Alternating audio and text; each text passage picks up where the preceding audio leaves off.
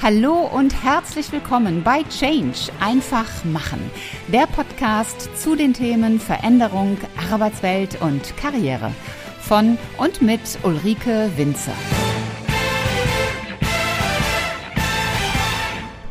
Hallo zusammen und willkommen zu einer neuen Podcast-Episode hier bei Change einfach machen. Ich habe euch heute ein Thema mitgebracht, das hat aus meiner Sicht sehr viel mit Veränderung zu tun. Der eine oder andere wird sagen, ach nö, das hat bei uns aber gar nicht viel mit Veränderung zu tun. Anyhow, hör dir die Folge an, nimm dir die elf Fragen mit, die ich mitgebracht habe und überlege, was das Ganze mit dir macht. Es geht um das Thema Prozesse.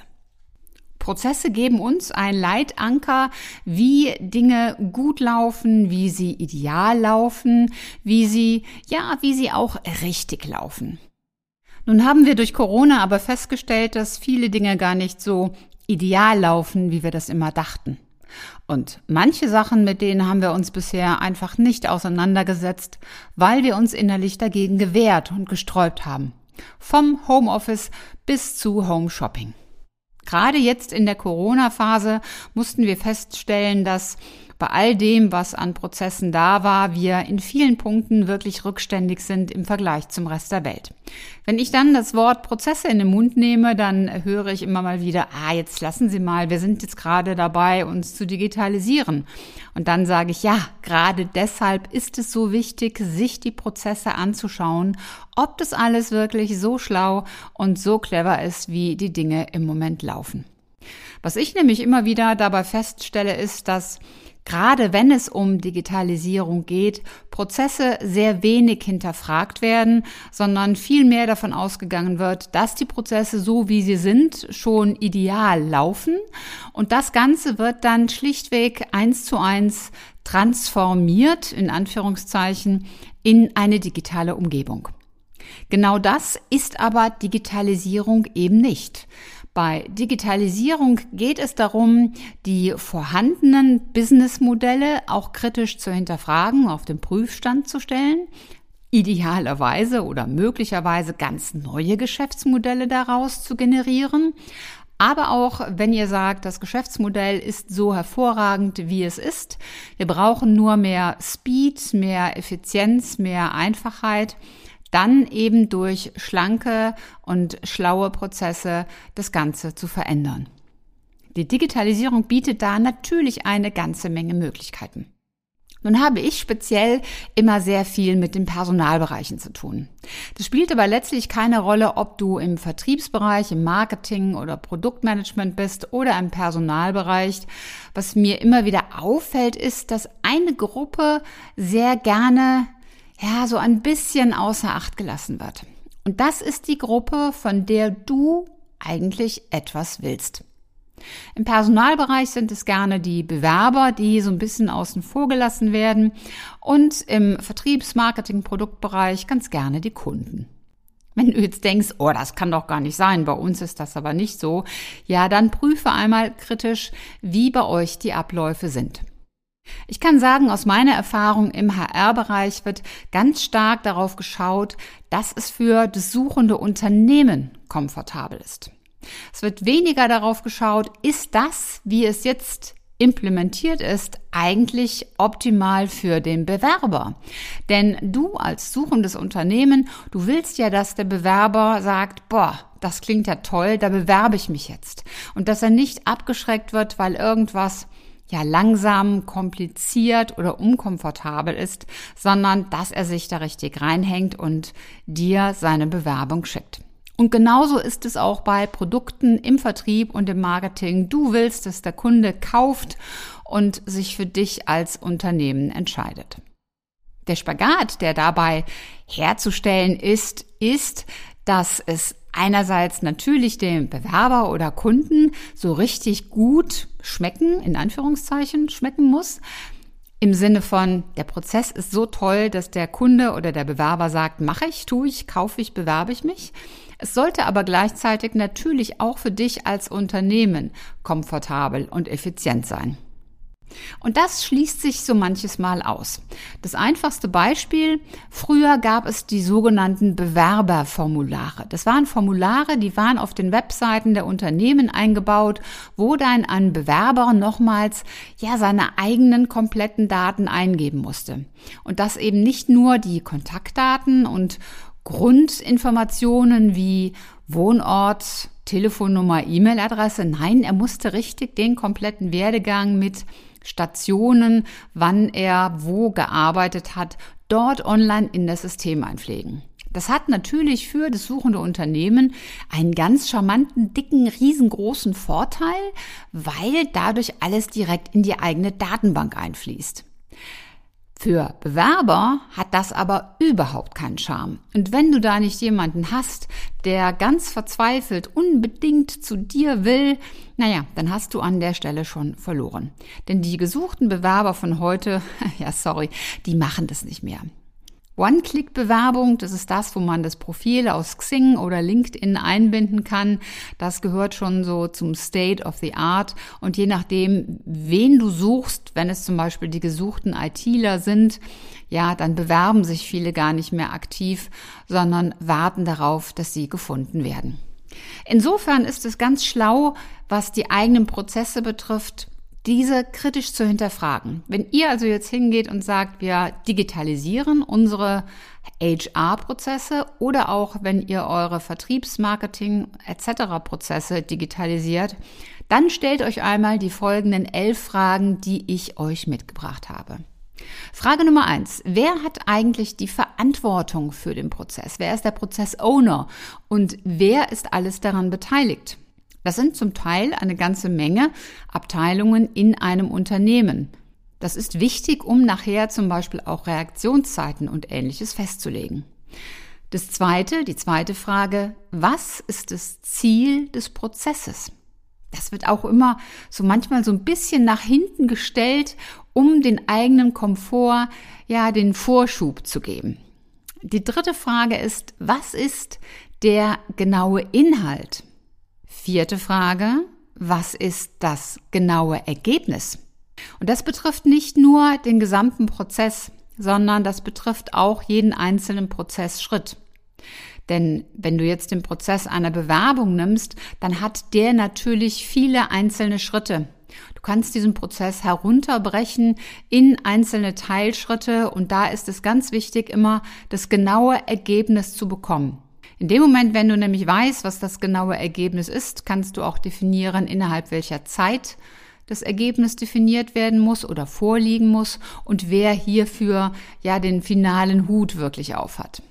Fünfte Frage, wer braucht das Ergebnis? Sechste Frage, was passiert mit dem Ergebnis?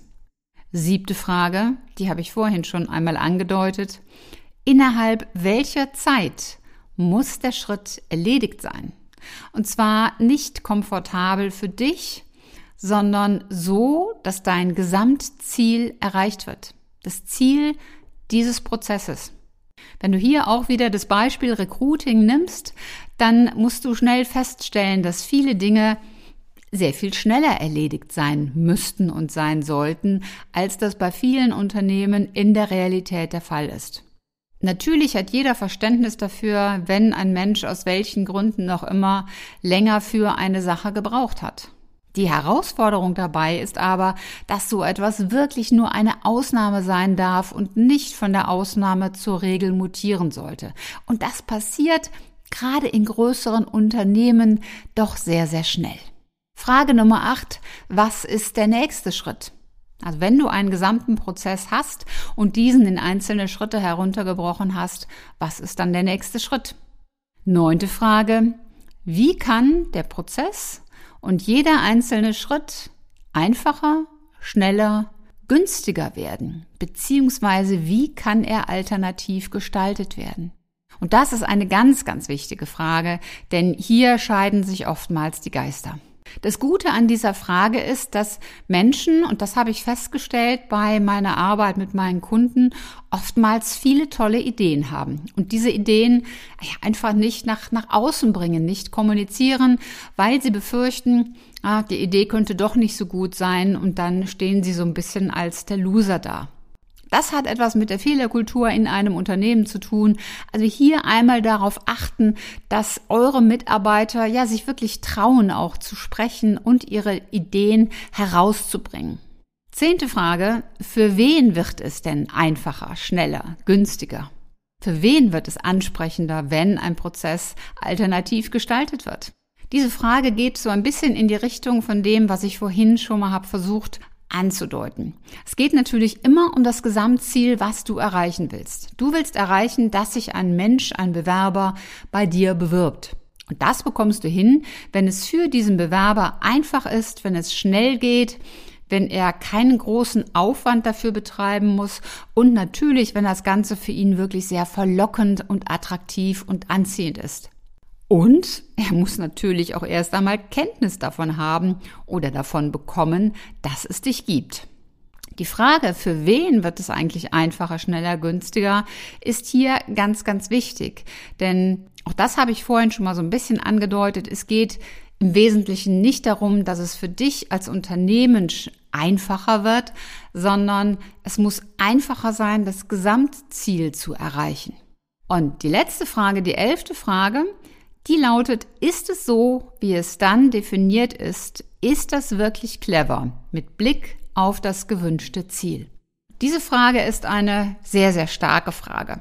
Bei Stellenanzeigen fällt mir immer wieder auf, dass Stellenanzeigen vielfach immer noch so aussehen wie vor 20, 25 Jahren. Sie sind immer noch im gleichen Schema aufgebaut. Sie haben heute vielleicht noch das MWD dahinter, das gab es damals ja nicht und die Postleitzahl war früher auch mal vierstellig und nicht fünfstellig wie heute. Ja, aber dann wird's vielfach schon verblüffend ähnlich zu dem, ja, was vor vielen Jahren State of the Art war. Gleichzeitig erlebe ich dann auch, dass diese Unternehmen sich beschweren, dass sie nicht genügend Bewerber bekommen.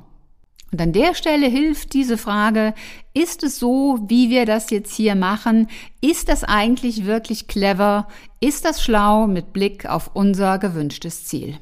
Du könntest auch sagen, ist es erfolgreich mit Blick auf unser gewünschtes Ziel? Die Frage, ist es clever? Da traut sich nicht jeder direkt zu sagen, hm, naja, so ganz clever ist es ja vielleicht nicht, denn wir haben ja offenkundig nicht den gewünschten Erfolg dabei.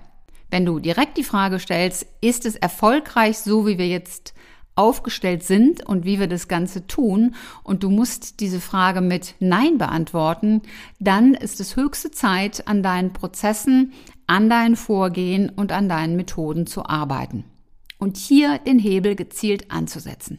Das gilt ganz besonders jetzt, wo so viel digitalisiert wird.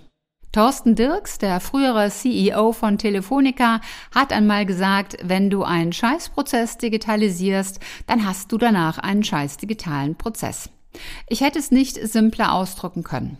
Wenn ihr rangeht und Prozesse verändert und Prozesse digitalisiert, dann schaut euch diese elf Fragen zusätzlich an.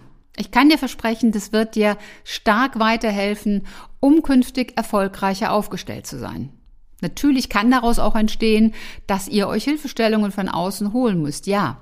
Aber ihr werdet euch die Hilfe nicht holen, wenn ihr euch diese Fragen nicht stellt. Prozesse zu verändern hat ganz, ganz viel mit Change und Wandel zu tun.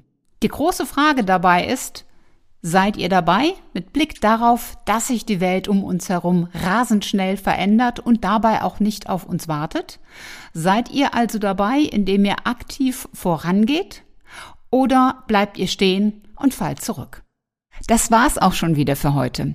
Wenn dir die Folge gefallen hat, dann mach doch ganz einfach drei Dinge. Erstens, teile die Folge mit Menschen, die dir wichtig sind. Zweitens, abonniere den Kanal, damit du keine Folge mehr verpasst. Und drittens, hinterlass mir gerne eine, am liebsten 5-Sterne-Bewertung bei Apple Podcast und eine Rezension. Ich freue mich in jedem Fall, wenn du auch beim nächsten Mal wieder mit dabei bist. Und wenn du Fragen oder Anregungen hast, dann schreib mir eine Nachricht. Alle Kontaktdaten findest du in den Show Notes. Und bis zum nächsten Mal. Sei großartig und mach einfach Change. Deine Ulrike Winzer.